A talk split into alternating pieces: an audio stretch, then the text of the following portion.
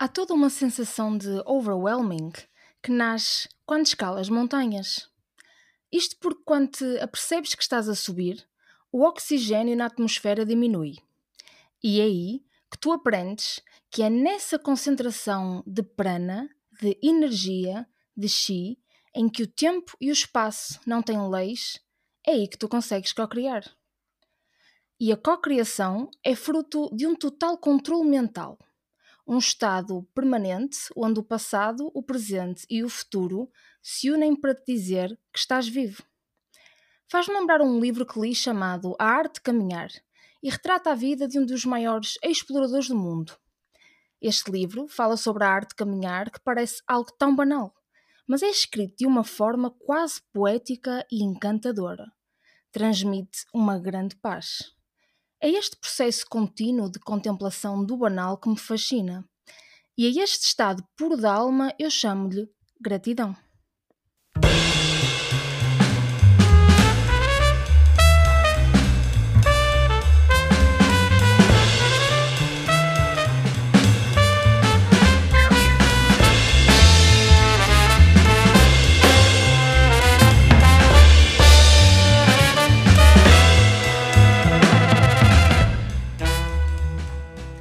Há uns anos atrás, dei por mim enfiada dentro de uma casa no meio da floresta e em frente a um rio.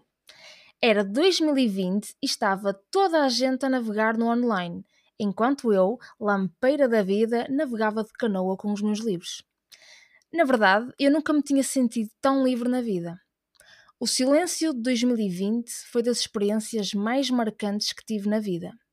Permitiu-me ler tantos livros quanto pudesse e a partir daí fui trabalhando o mindset de uma forma única. O silêncio em si é rico, é algo de exclusivo e luxuoso, uma chave para abrir novas maneiras de pensar. Isto é do livro Silencioneiro do Ruído, do fascinante explorador Erling Kagg. Mudei-me para o Jerez um mês antes da pandemia. Coincidência? I don't think so. O meu maior sonho sempre foi viver na natureza e trabalhar remotamente em qualquer lugar do mundo. E o universo escuta, podendo ele ser Deus, Buda, Aristóteles e toda a lista de messios que nos faz sentir acompanhados na nossa jornada de vida. No seguimento da letra F de fé, vem este miminho de palavra, gratidão, que nos relembra que estamos naquela fase de respirar fundo e fluir. Fluir, pois claro, não vivenciou em frente a um rio que todos os dias flui e me ensina que cada momento já não é o mesmo. E é isso que dói às vezes, não é? Querer agarrar o momento e não deixá-lo seguir o seu percurso. É este controle sobre a ordem das coisas que nos leva ao apego. Por um lado, prendemos coisas más e somatizamos isso dentro de nós. Por outro, prendemos coisas boas, mas não as deixamos evoluir. Tem sido esta uma lição na minha vida, saber que controlamos tudo e ao mesmo tempo não controlamos nada. Estamos em constante movimento e isso assusta. Aliás, entusiasma e assusta. Eu estou numa fase da vida em que muito do que semeei está a ser colhido. E a verdade é que ninguém nos ensina propriamente a receber coisas boas. Curioso, não é? No mundo em que vivemos, é quase um privilégio ousar sonhar, quanto mais ousar receber. Imaginem que algo de bom e improvável acontece na vossa vida. Todos à vossa volta batem palmas. Vocês agradecem e a seguir seguem a vossa vidinha pensando na sorte que tiveram.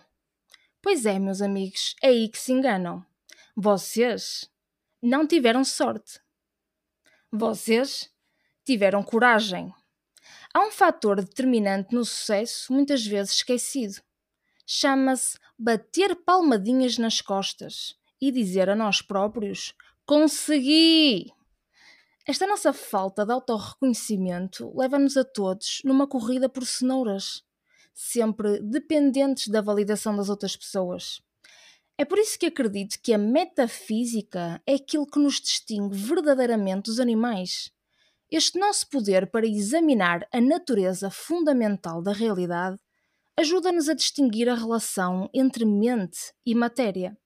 entre substância e atributo, e entre necessidade e possibilidade. Parar não é deixar de fluir. Parar é permitirmos-nos contemplar a vista, é recarregar baterias, é ver mais longe, é limar arestas e, claro, agradecer. Agradecer por tudo aquilo que nos acontece na vida. E eu sei que pareço uma daquelas velhotas de 90 anos a dizer a toda a gente para ser feliz, mas esse não é o propósito da vida? Realização pessoal? Estas sessões terapêuticas que construo nestes episódios são fruto daquilo que eu aceitei ser. Uma croma do marketing, alguém que acha que empreende, uma filósofa em busca do sentido da vida. Eu decidi viver sem medo. E quando tens um contraste grande na tua vida, tu entras numa espécie de jogo mental em que decides simplesmente ser feliz. E isso é um luxo nos dias de hoje. Há uns anos atrás, eu comecei a implementar uma técnica absolutamente básica e sem qualquer tipo de advertência. A técnica é esta: eu aceito e agradeço. E pelo meio, obviamente, cabe um champanhe. Eu aceito tudo o que é bom, tudo o que é mau. Eu aceito sem criar atrito, porque é aí nesse atrito que vive a resistência da vida a fluir. E tu tens de deixar a vida fluir. Aceita e agradece. Agradece àquelas pessoas menos boas que tantas pedras te atiraram, te julgaram, te ridicularizaram, porque também elas têm o seu passado e o seu contexto que as moldaram ser assim. Em dias muito, muito maus, sabem o que é que eu faço? E já agora, o que é que eu vos aconselho a fazer? Isto já é o trabalho de casa. Eu pego num post-it pequeno e faço uma lista de coisas pelas quais eu agradeço. Acreditem, eu vou dormir bem melhor e acordo sempre mais motivada. Não te esqueças, a vida acontece agora. Por isso, não cries atritos. E não te esqueças que, em caso de dúvida existencial, liga o GPS.